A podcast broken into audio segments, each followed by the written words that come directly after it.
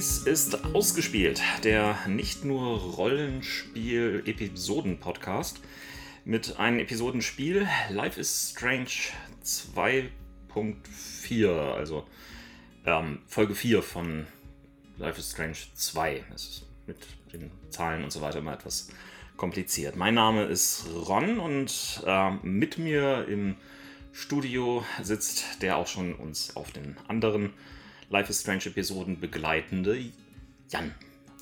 Schön, dass ich wieder mit dabei sein darf. Schön, dass du dabei bist, Enano. ähm, also, ich habe keine Ahnung, was ich weiter in der Einleitung sagen sollte, als das, was ich schon immer gemacht habe, nämlich der Hinweis auf unsere anderen Episoden. Ähm, wir sagen auch hier das, was wir erlebt haben in den Episoden. Es macht keinen Sinn, das unzusammenhängend zu hören. Es sei denn, euch bringt es einfach nur Spaß, unsere Stimme zu hören und komische Kommentare. Falls ihr ein Interesse daran habt, die Spiele nochmal selbst zu spielen, insbesondere den zweiten Teil, dann ist dieses wahrscheinlich eine der schlechten Episoden, mit denen ihr anfangen könnt. Denn es ist die vierte von fünf und ähm, wahrscheinlich habt ihr mehr Spaß daran, wenn ihr von Anfang an zuhört oder es von Anfang an selbst spielt. Ich meinte natürlich auch unsere Episoden, aber okay. Jan, du übernimmst bei der vierten Episode heute den, den, den narrativen Faden. Insofern lehne ich mich jetzt etwas zurück und ähm, grätsche regelmäßig rein. Ich freue mich auf jede Grätsche. Sind auch Blutgrätschen dabei? so, so, so demfähig bin ich nicht. ja, ich rede gerne heute über Episode 2.4 im Englischen Faith, Glauben. Und äh, es ist schwer, über 4 zu reden, ohne nochmal kurz das Ende von 3 uns in Erinnerung zu rufen. Ähm, oh, das ist lange her, ja. Das ist eine Weile her, genau. Für uns beide endete es damit, dass Sean verletzt auf dem Boden einer Hütte lag als gerade äh, Daniel seine Kraft äh, losgelassen hat und äh, im Kontext verschiedene Drogendealer und Freunde vielleicht auch von uns äh, verletzt wurden und es dann uns schwarz vor Augen wurde. Aber es gab auch gar keine Möglichkeit, dass schon nicht verletzt worden ist. Das ist korrekt, ja. Aber es gab Möglichkeiten, dass Freunde verletzt oder unverletzt blieben, wenn sie dabei waren oder nicht. Und naja, aber das ist alles schon in Folge 3 besprochen worden, das müssen wir nicht nochmal aufgreifen. Ähm, Was ist denn nun mit unserem Auge? Also, ja, das erfahren wir gleich. Ähm, denn erstaunlicherweise beginnen wir das Ganze im Wald. Wir sind wieder auf dem alten Campingplatz, äh, auf dem Trekkingpfad, wo wir das erste Mal in der allerersten Episode waren, mit Daniel unterwegs.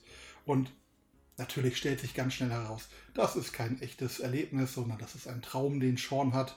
Ähm, Daniel äh, lässt noch ein paar äh, skriptische Kommentare von sich und beendet das Ganze mit Come and get me, komm, hol mich, bevor er rückwärts von einer Klippe fällt und Sean schweißgebadet von diesem Albtraum aufwacht.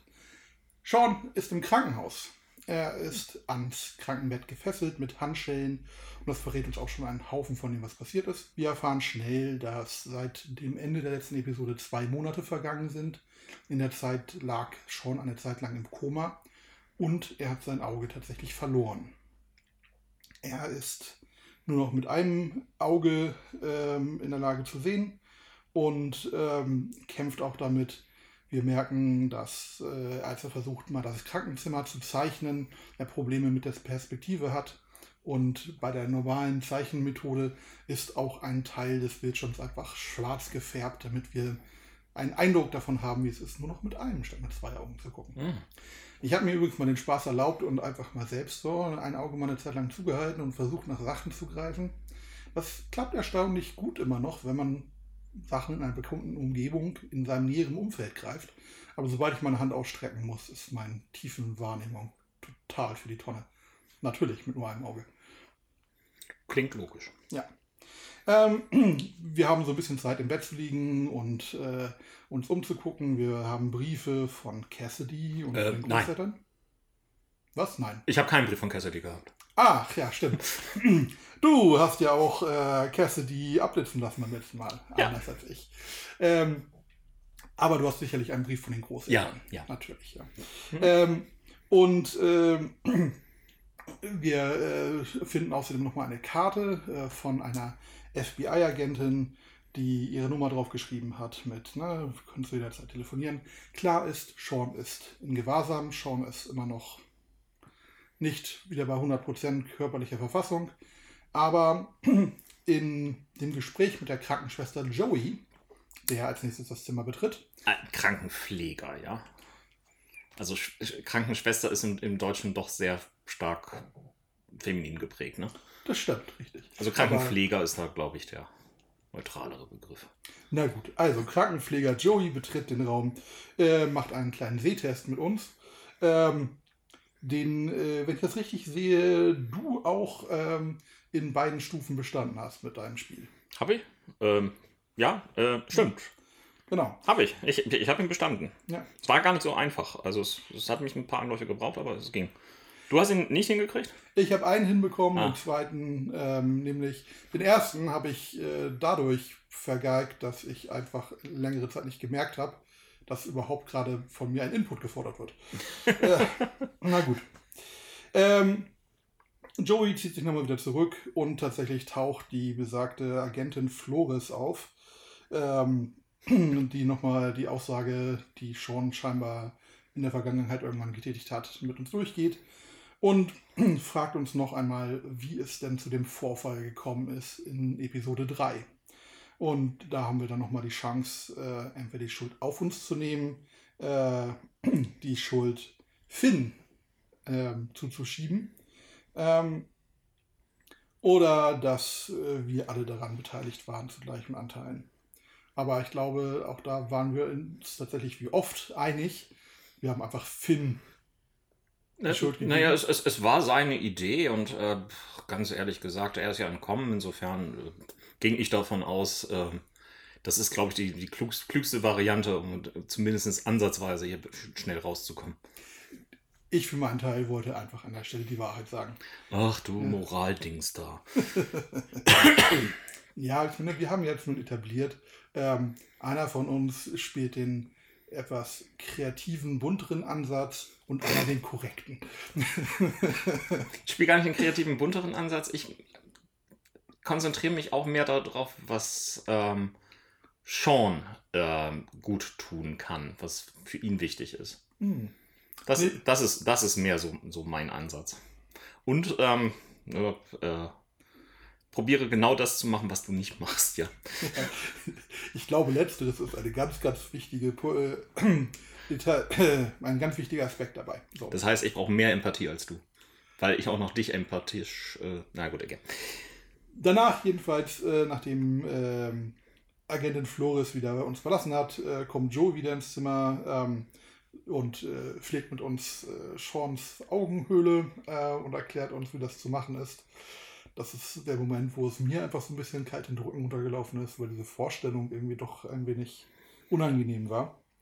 Ähm, aber er ist auch schnell wieder weg und äh, wir können uns dann im Zimmer frei bewegen, denn vor dem Zimmer sitzt eine Polizeiwache. Ähm, wir haben keine Chance, einfach so zu gehen und abzuhauen. Ähm, es ist auch klar, dass äh, egal was jetzt passiert, wir werden das Krankenhaus verlassen. Ähm, die Ärzte haben schon für gesund genug äh, befunden, dass er jetzt ins Gefängnis gebracht werden kann, wo er sicherlich verhört und dann später vor Gericht gebracht wird.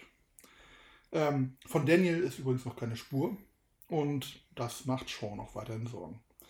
Ähm, wir haben Zeit, uns unser kleines Krankenzimmer anzugucken und finden dann zwischen zwei Handtüchern, die Joey gebracht hat, ein Präsent, nämlich unser altes Notizbuch, bei dem natürlich alle Zeichnungen drin sind, die wir vorher gemacht haben und all die Anmerkungen zu Plotpunkten der vorherigen Episoden.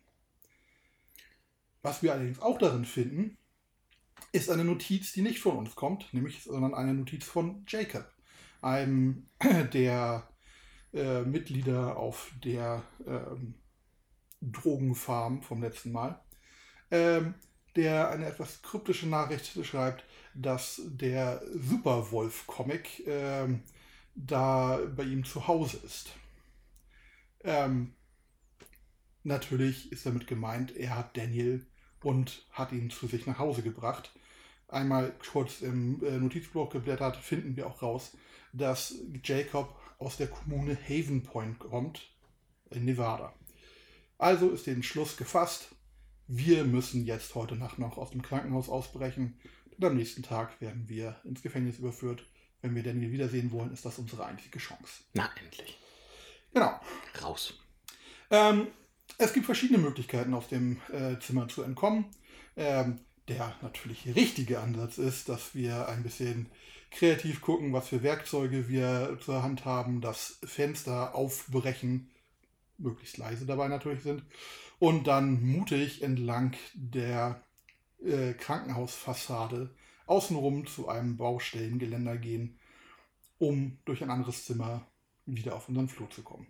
Das hast du sicherlich auch so gemacht, Ron, oder?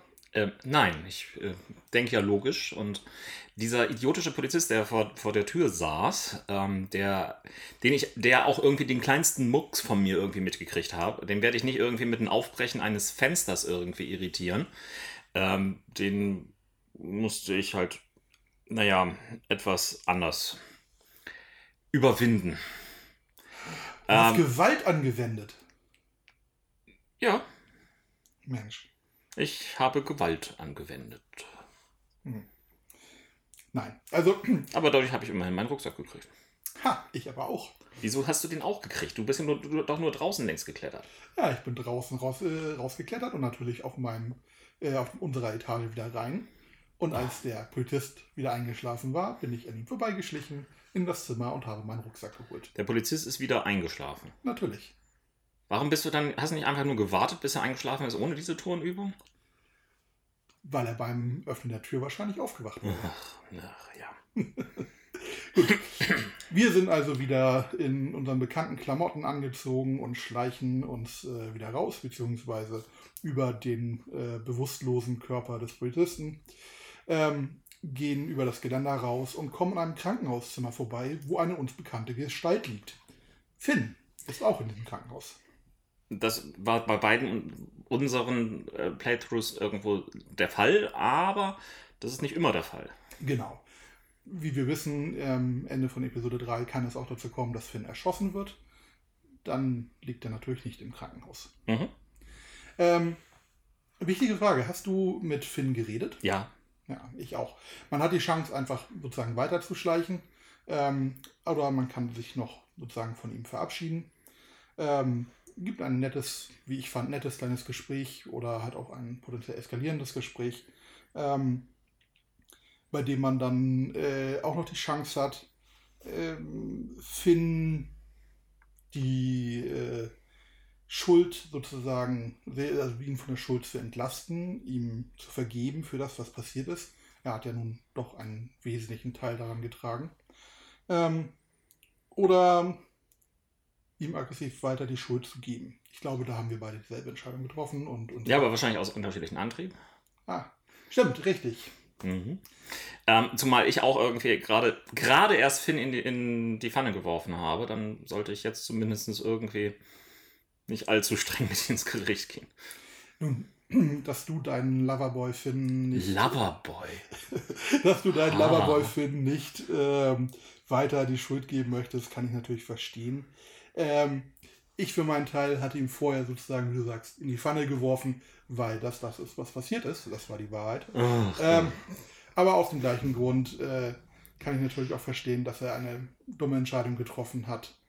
Und die Vergangenheit ist die Vergangenheit. Man muss nach vorne sehen und kann ihm dafür auch vergeben. So oder so, man klaut sich schnell ein Auto und macht sich dann auf den Weg von dem Krankenhaus Richtung Nevada. Ähm, Sean fährt äh, bis abends, bis er so müde wird. Ähm, er fährt am Straßenrand ran ähm, und schläft ein. Hat dann wieder einen Traum. In diesem Fall, wo er mit seinem Vater einen Roadtrip macht. Und eine sehr schöne, entspannte Atmosphäre eigentlich mit ihm hat. Ja, blödelt ein bisschen rum, ähm, genießt die Zeit mit seinem Vater, aber hat auch ein äh, erstaunlich tiefes Gespräch mit ihm über seine jetzige Situation. Fast schon, als wäre der Vater wirklich da. Eigentlich ein Geschenk sozusagen für ihn. Bevor er diesen Traum jedoch wirklich zu einem Ende führen kann, wird er geweckt von einem Klopfen gegen die Scheibe. Zwei, wie ich sagen würde, Rednecks ähm, haben sich dort äh, neben ihm niedergelassen, geparkt und äh, fragen was er denn zur Hölle auf ihrem Grundstück tun würde. Wir haben nicht die Chance, einfach nur zu gehen und einfach zu fahren. Wir entschuldigen uns oder suchen irgendwelche Ausreden. So oder so ist diese Situation sehr schnell sehr angespannt. Wir haben kurze Zeit nur, um Antworten zu geben. Und wenn wir keine Antwort geben, dann äh, eskalieren die beiden Personen, vor allen Dingen einer der beiden, immer schneller, immer weiter. Und wir werden aus dem Auto geholt oder steigen aus und müssen uns dann gegen verbale Attacken und auch rassistische Kommentare wehren. Dabei durchsuchen die beiden das Auto, finden einen Rucksack mit Spielzeug und äh, machen sich dann über Sean lustig, dass er noch Spielzeug hat. Äh, wir können hier aggressiv danach greifen, unser Spielzeug zurückholen oder ähm, einfach sozusagen passiv nichts tun. In dem Fall, wie du das gemacht hast, äh, wenn du sozusagen dein Spielzeug wiederholen willst, wird es dabei kaputt gemacht. Nee, es ist nicht mein Spielzeug, es ist Daniels Spielzeug. Wenn du tatsächlich einfach sozusagen die Füße stillhältst und nicht versuchst weiter zu eskalieren, ähm, wird das Spielzeug dabei nicht kaputt gemacht. Auch wenn dein Ego darunter leidet. Ich kann auch nicht zulassen, dass die Daniels Spielzeug was antun. Ja. Tatsächlich, wenn du eingreifst, wirst du, glaube ich, sogar äh, niedergeschlagen von dem einen. Ja, ja. In die Situation ist äh, soweit also schon zu körperlicher Gewalt eskaliert und ähm, der Ton eindeutig nur noch bedrohlich. Wir sollen jetzt ähm, auf Spanisch sagen, dass wir ein Dieb sind, dass wir ein lausiger Dieb sind. Wir können da immer noch Widerstand leisten oder sozusagen äh, Stand geben. Am Ende jedoch ähm, wird uns als im Hintergrund Gewitterwolken aufziehen. Nur noch äh, der letzte, das letzte abverlangt, wir sollen ein Lied auf Spanisch singen. Was hast du gemacht? Das, nee, mache ich nicht und wurdest dafür ordentlich zusammengeschlagen und getreten. Ja. ja. Aber ich habe meine Ehre behalten. Ja, ähm, das mag sein. Ich für meinen Teil dachte mir, es macht keinen großen Sinn, nachdem wir sowieso jetzt gerade im Koma lagen, dass wir im Krankenhaus waren, noch weiter zusammengeschlagen zu werden. Ähm, Ehre ist etwas, äh, das kann man auch wieder kriegen. Etwas das nicht so wie sozusagen ein. Das heißt, Auge du hast gesungen? Ich habe gesungen, ja. Was? Weißt du, ich kann mich nicht mehr erinnern. Es war ja auch auf Spanisch. Richtig, ja. Ähm, auf jeden Fall, ähm, wir haben die Chance, dann unseren Kram zu nehmen, abzuhauen. So oder so, Sean ist wütend, frustriert, traurig, den Tränen nahen. Aber das nächste Problem ist äh, dann noch viel dringender, denn das Auto, das er gestohlen hat, hat kein Benzin mehr. Autos, die man heutzutage stiehlt, sind doch nicht mehr das, was sie früher mal waren. Ja. Oh, na, das ist ein äh, guter Punkt. Wir haben nämlich noch einen Moment, wo wir dann im Auto auch noch alleine sind vorher und das Auto noch durchsuchen. Wir finden einen Kalender von einer Person, die Termine hat mit ihren Kindern und ähnlichem. Sean merkt auf jeden Fall schon, dass dieses Auto zu stehlen ähm, jemand anders in arge Bedrängnis bringt. Tja. Ähm, wir springen zum nächsten Tag. Es ist heiß, die Sonne scheint und Sean wandert mit seinem Rucksack durch einmal äh, entlang des Highways bei brennender Hitze. Der Schweiß läuft ihm nur so runter und man sieht auch schon, dass er auf jeden Fall einen Sonnenbrand haben wird. Ähm, wir schleppen uns vorwärts und haben dann die Chance, äh, von einem Truckfahrer mitgenommen zu werden, äh, die wir aber auch ausschlagen können. Ist das wirklich jemand, dem wir trauen wollen nach unserer letzten Begegnung? Ist das wirklich jemand, der uns hilft? Ähm, aber ich sehe, wir waren beide müde oder gutgläubig genug, dass wir uns da mitnehmen lassen. Müde. Ja. Ist eigentlich ganz interessant, dass es immer wieder hin und her springt zwischen wirklichen Arschlochpersonen und anderen Personen, die wirklich gutmütig sind in verschiedensten Situationen. Der Truckfahrer lässt uns eigentlich genau neben Haven Point in Nevada dann raus. Ähm, wir haben eine Chance im äh, Truck auch zu schlafen und kommen jetzt hier an dieser Kirche, dieser Kommune, diesem Kult an. Ähm, Bisher sieht es nur nach einer Kirche aus. In der Tat, ja. Ähm, und bekommen schnell ein Gespräch mit von einem Vater äh, vor der Tür, dass, äh, der mit seinem kleinen kranken Mädchen spricht, ähm, die irgendeinen Husten hat und hören auch von ihm, dass es ja hier eine so fantastische Kommune ist und ob wir denn zur Predigt da sein und ob wir da sind, um das Wunderkind zu sehen. Ich glaube, wir sind hier am richtigen Ort, auf jeden Fall. Oh, oh. Mhm. Aber ähnlich wie dir schwante mir auch schon Böses dort. Ähm, trotz allem, der Mann ist sehr äh, freundlich und zuvorkommend und lädt uns ein, doch äh, dem Gottesdienst beizuwohnen. Und wir können ähm, dann einfach die Kirche betreten äh, und sehen als erstes natürlich die Spendendose. Hast du etwas Geld in die Spendendose getan? Nein, ich glaube nicht. Ähm, das ist noch so ein Punkt. All unser Geld, das wir vorher auf der Farm verdient haben, scheint weg zu sein. Wir haben nur ein paar Cent in unserem Namen und äh, selbst dann, glaube ich, wenn ich, ich meine schon religiöser gespielt hätte, ähm, die Cent wären dann doch wichtiger für ihn in dem Moment gewesen, als dieser Kirche zu spenden. äh, wir äh, suchen ein bisschen rum und beobachten dann den Gottesdienst äh, von einer Balustrade aus und sehen das erste Mal Lisbeth. Ähm, Lisbeth Fischer, die ehrwürdige Mutter, die Reverend Mother, wie sie einen sehr hm, ähm, ich möchte nicht sagen, mitreißenden äh, Beitrag hält. Aber zum Ende hin äh, holt sie dann Daniel tatsächlich auf die, zum Altar. Und Daniel zeigt der Gemeinde ein Wunder, nämlich er lässt ein großes Kreuz mitten im Raum schweben, die Menschen werfen sich zu Boden, beten dieses Kreuz an, rufen nach einem Wunder und sind hin und weg von äh, der Ansprache der Reverend Mother.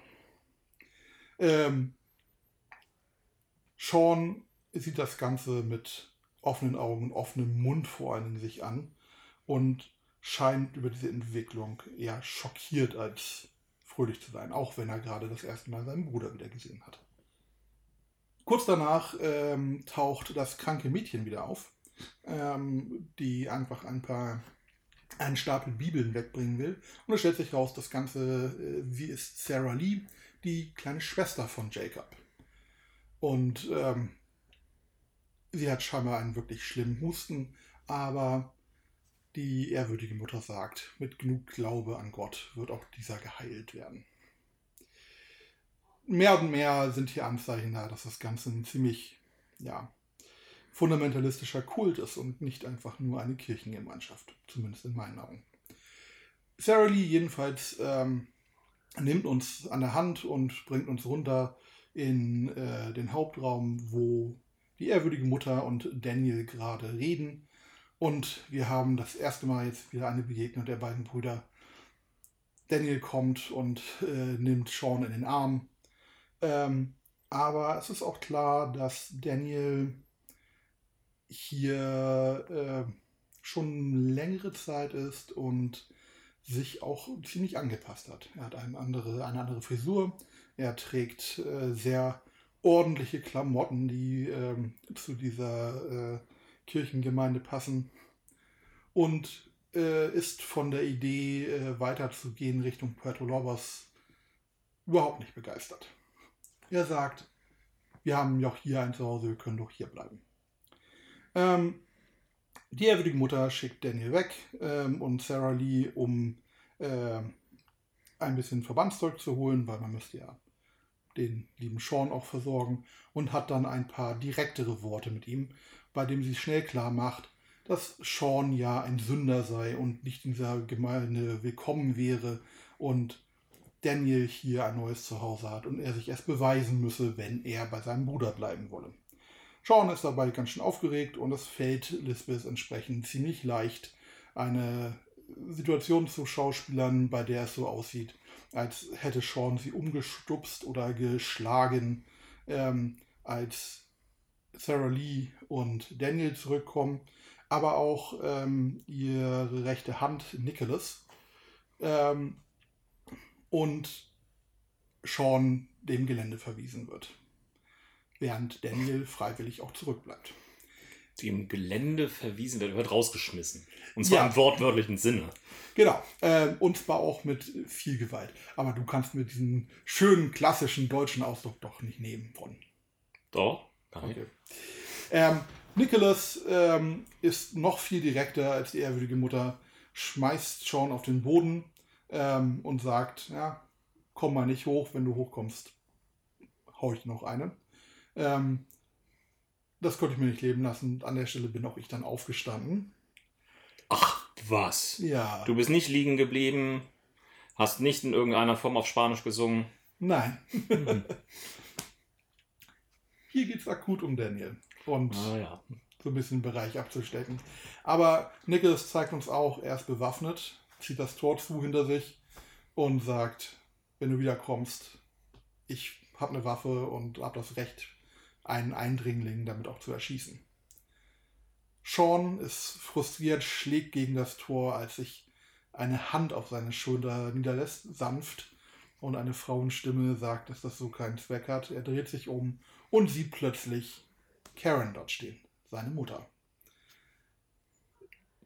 Dass sie auftaucht, war mir irgendwie klar, aber dass sie plötzlich so aus dem Nichts an dieser Stelle einfach da ist, da musste ich doch auch kurz schlucken in dem Moment.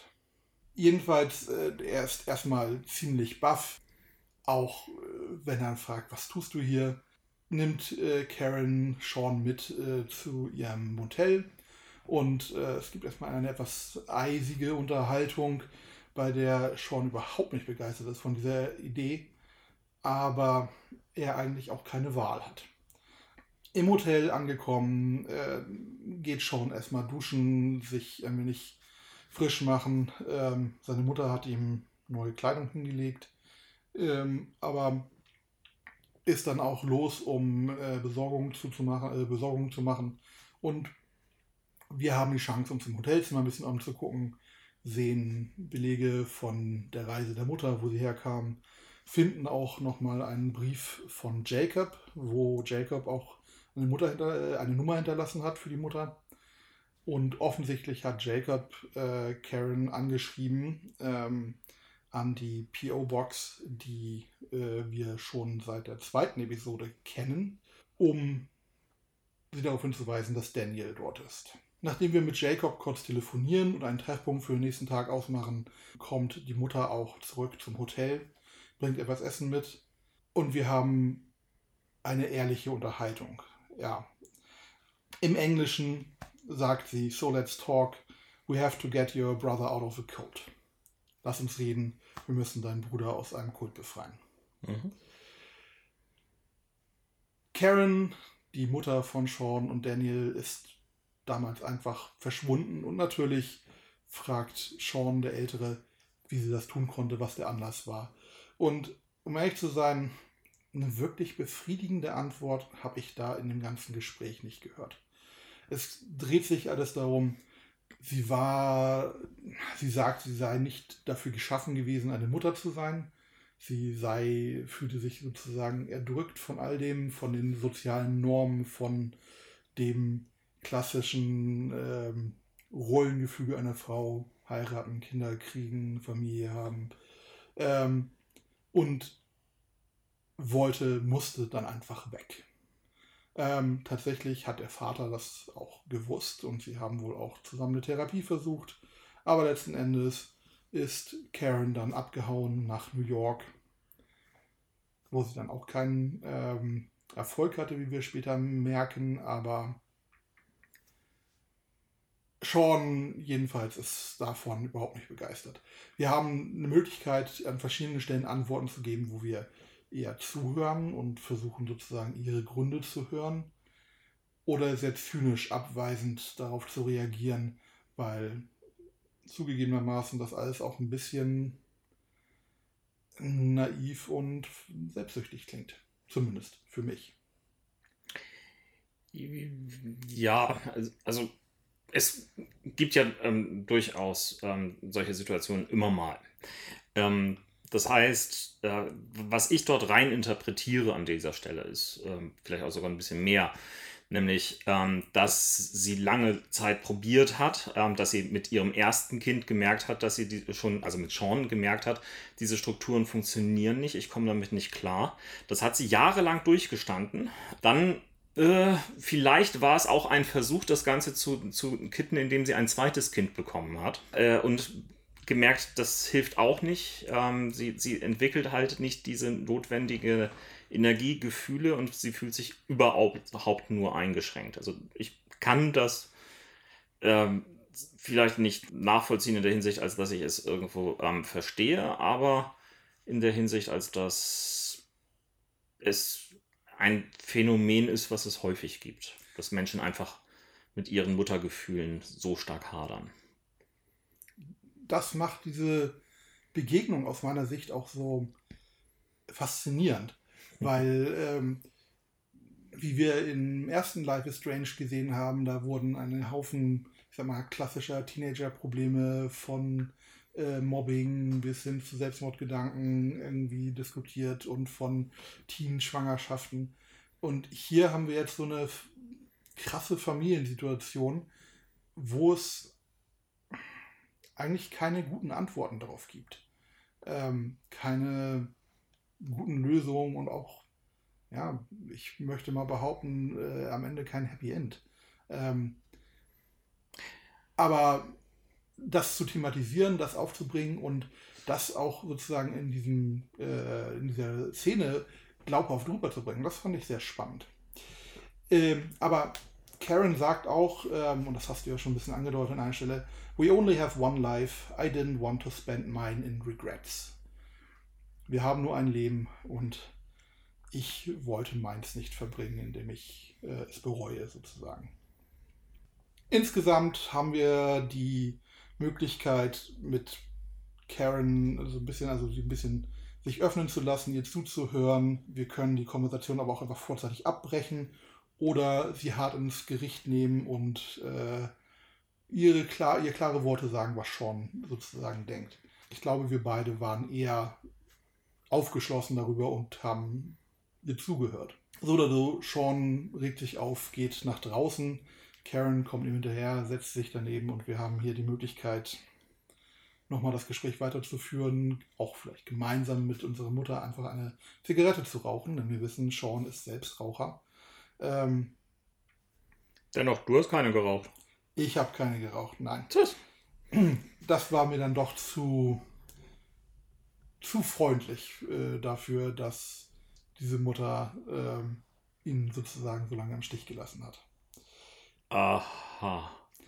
Das gemeinsame Rauchen einer Zigarette ist für dich ein Zeichen für Freundlichkeit. Ja. Ja, gut, okay. Oder ein. Du bist einfach mit ihr d'accord gegangen. Äh, ja. Nein, ich wollte eine Zigarette rauchen. Ja. Ähm, äh, wieder drin äh, haben wir dann die Chance, auch von ihr ähm, Hilfe anzunehmen, was äh, das äh, Reinigen unserer Wunde der Stelle am Auge angeht. Ähm, ich habe die Hilfe da abgelehnt, denn Sean weiß selbst, wie er es zu tun hat. Ähm, es kann auch sein, dass Karen die äh, Hilfe gar nicht erst anbietet, je nachdem, was man vorher für Entscheidungen getroffen hat. Aber ich glaube, du hast dir einfach helfen lassen. Ja. ja.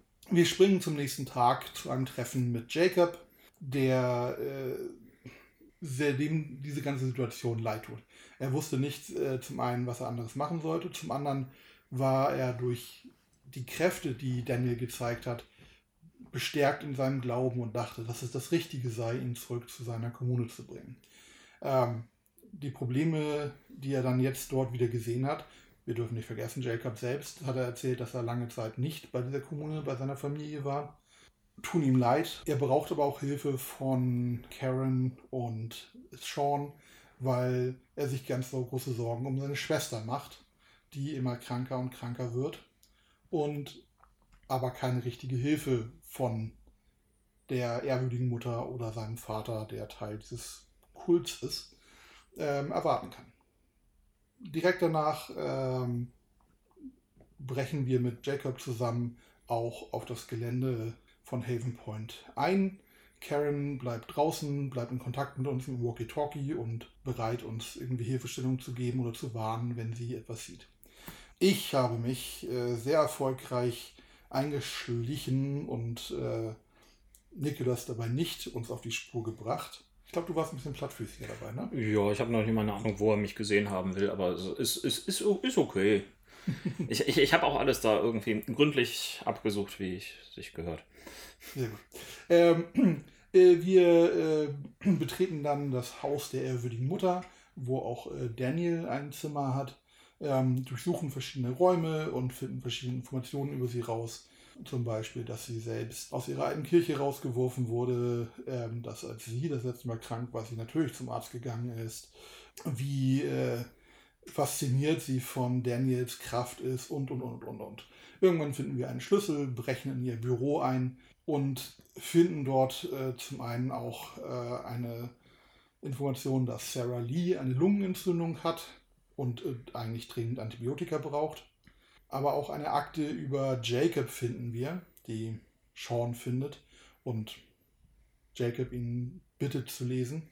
Denn Jacob hat früher eine aufgezwungene Conversion Therapy mitgemacht. Also Konversions... Nein.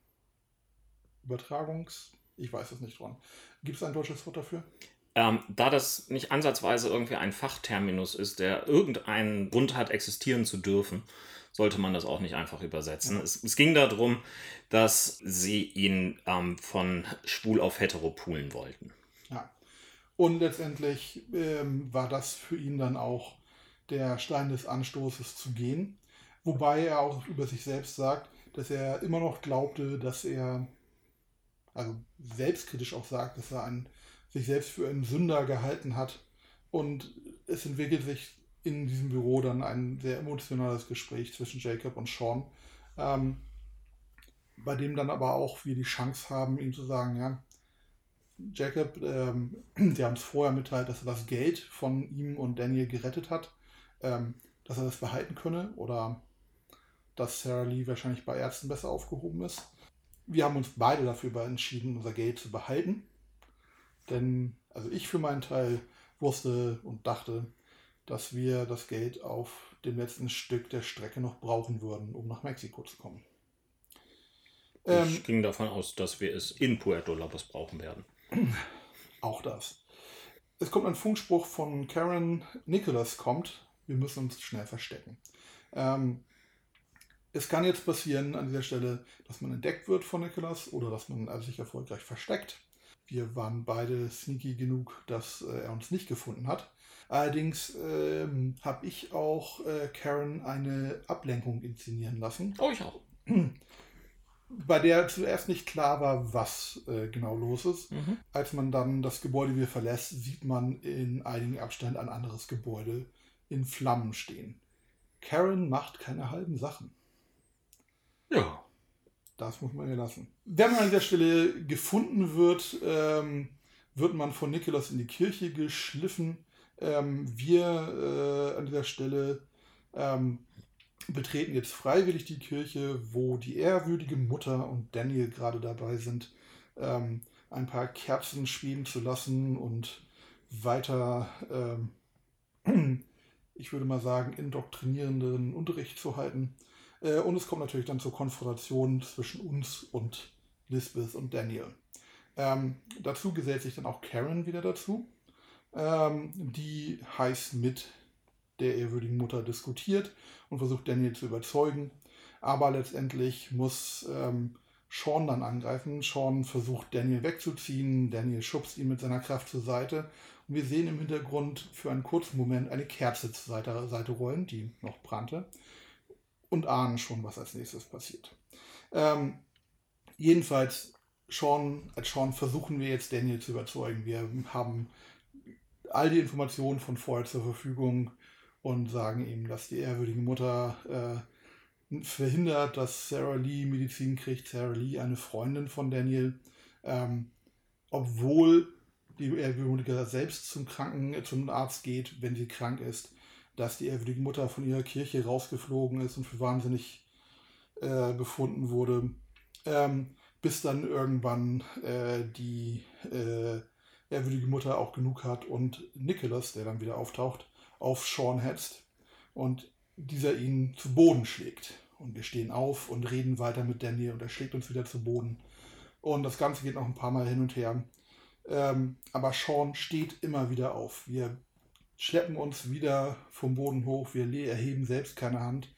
Und nach und nach sieht man die Mauer, die sozusagen die ehrwürdige Mutter aufgebaut hat, die Lisbeth aufgebaut hat, diese Kultanführerin aufgebaut hat, um Daniel bröckeln. Und zum Ende frustriert sagt sie dann noch, Niklas, äh, er schießt ihn, bringt ihn zum Schweigen und Niklas zieht seine Waffe, hält sie ihm Sean an den Kopf und Sean sagt, du kannst mich erschießen, ja, du wirst damit leben müssen.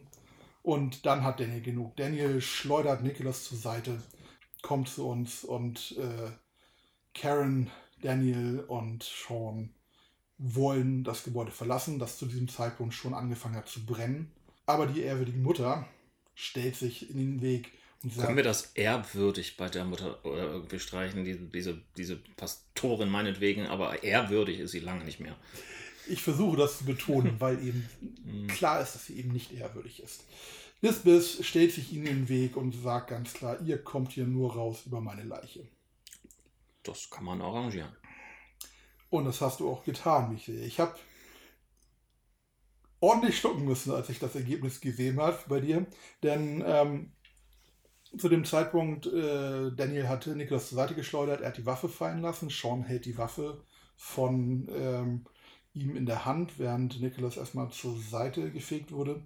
Und im ersten Schritt können wir sie bedrohen oder auch einfach von Daniel zur Seite schubsen lassen. Zumindest bei mir nee, war das. Bei mir so. war es ganz anders.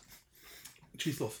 Daniel wird an der Stelle bei mir zum, zu einem wirklichen Darth Sith Lord, der richtig, richtig abgeht. Lisbeth irgendwo mit irgendeiner so Art Chokegriff vom Boden hochhebt, fliegen lässt und kurz davor ist, sie selbst umzubringen. So sieht das sehr deutlich danach aus. Und ich habe die Wahl, ähm, Daniel gewähren zu lassen oder selbst sie zu erschießen. Deswegen war meine Wahl, ich bin der Ältere. Ich treffe hier diese Entscheidung und nehme Daniel zumindest äh, das weg, dass er hier einen Mord begangen hätte. Das ist sehr viel, also sehr viel härterer Ausgang als bei mir.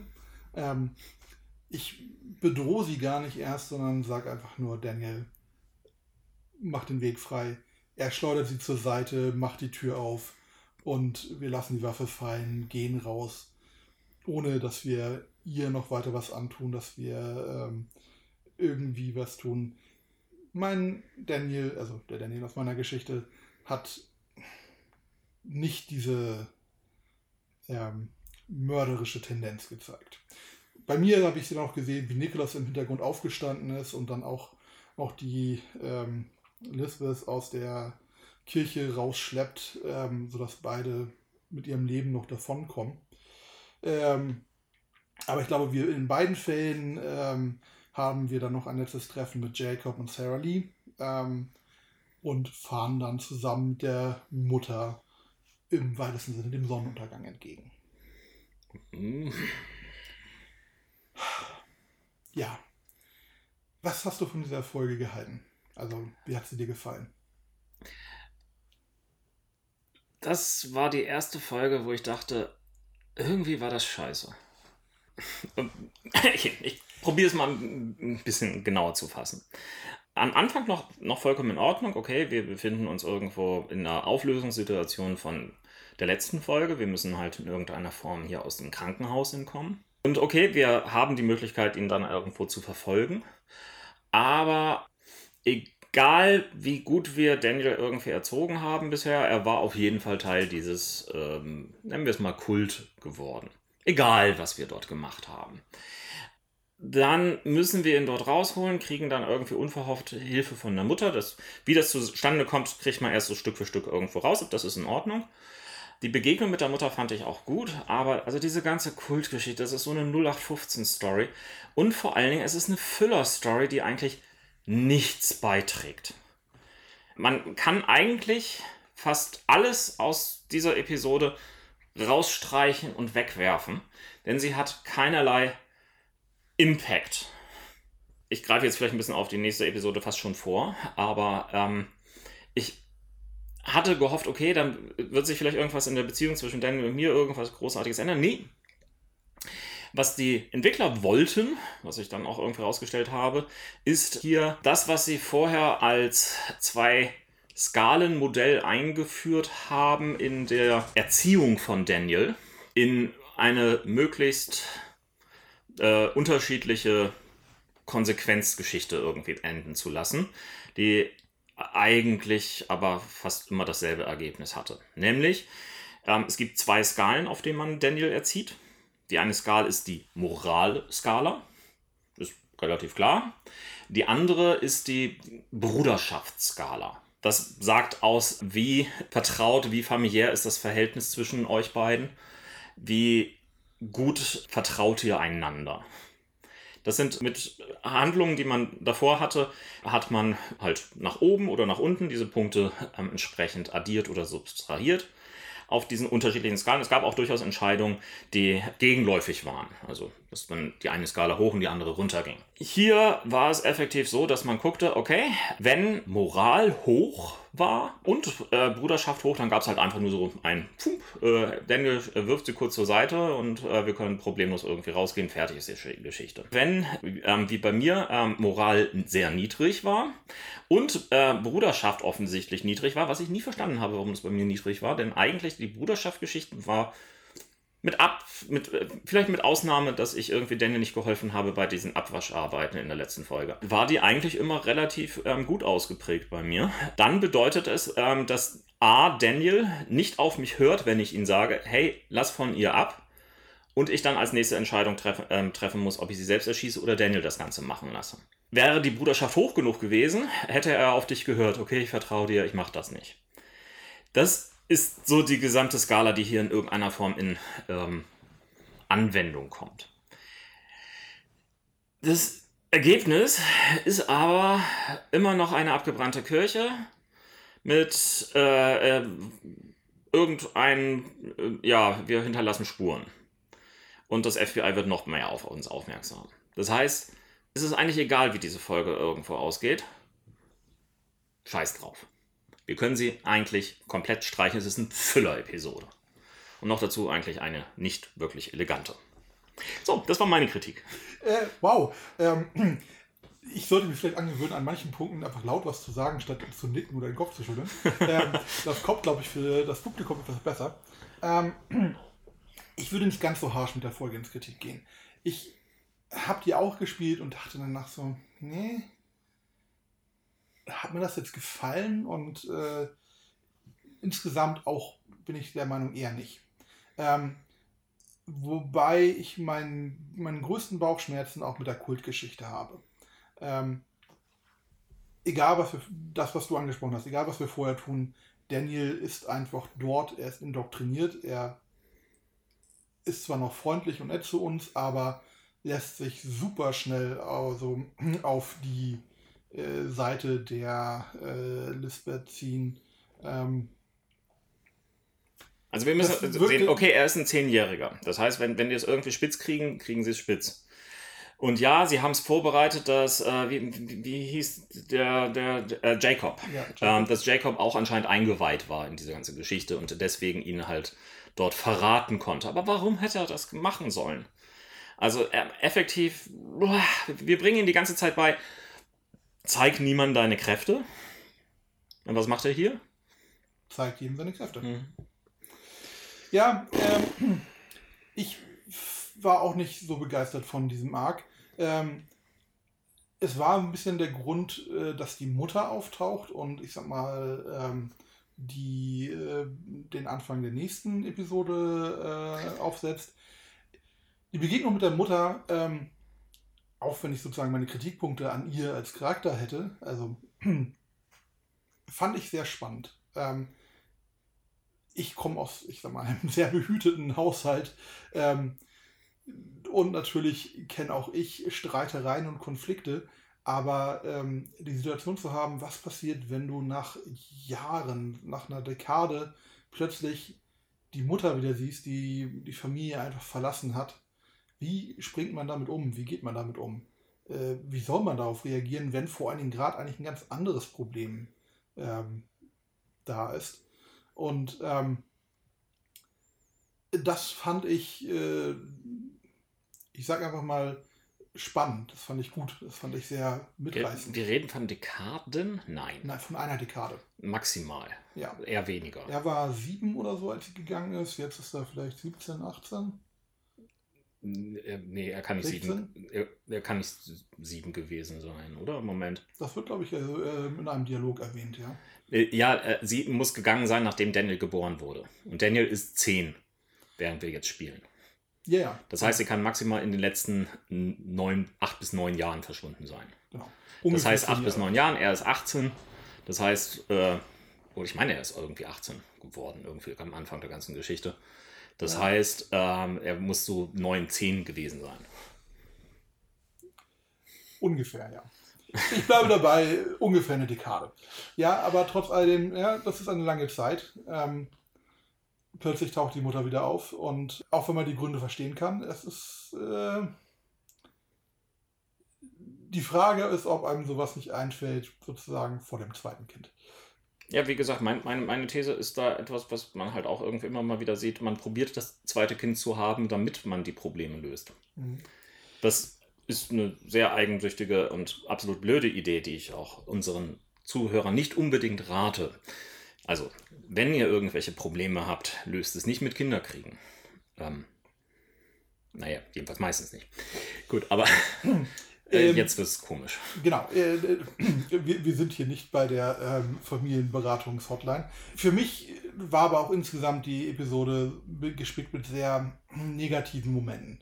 Die Frustration im Krankenhaus, ähm, wir klauen ein Auto, haben ein schlechtes Gewissen darüber, wem wir das Auto geklaut haben, werden von den Rednecks überfallen, leiden äh, die ganze Zeit, bis wir unseren Bruder wiedersehen, werden dann verprügelt, haben die nicht rein positiv äh, gestrickten äh, wieder äh, Begegnungsmomente mit unserer Mutter haben dann im Moment wie, dass, dass da noch ein Haus abgebrannt wird, dass die Kirche abbrennt, dass wir fast erschossen werden, wir werden zusammengeschlagen. Und insgesamt fühlte sich das alles nicht gut an. Ich habe durchaus kein Problem damit, wenn sich etwas falsch oder äh, nicht gut anfühlt, also falsch ist das falsche Wort.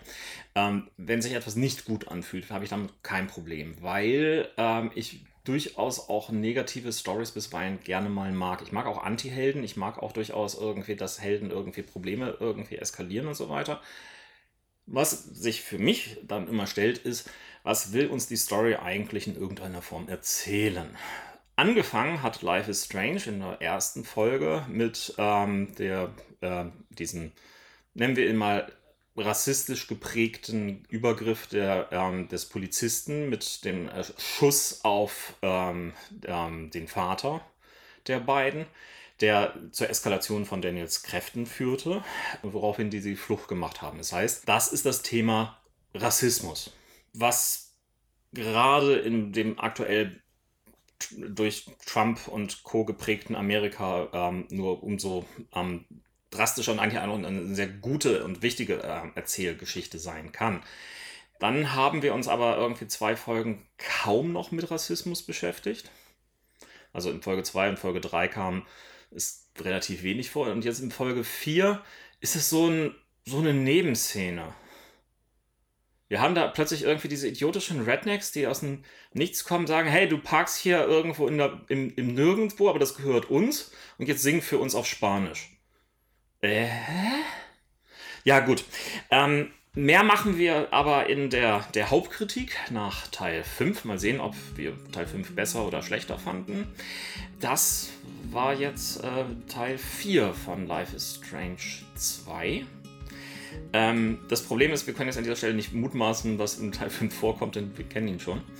Für euch hat das aber den Vorteil, dass ihr nur eine Woche warten müsst, bis der zweite Teil ähm, auf eure Ohren kommen kann. Oder falls ihr das jetzt irgendwie nicht ähm, Premierentag hört, äh, wartet einfach, dann startet sie wahrscheinlich automatisch gleich hier nach.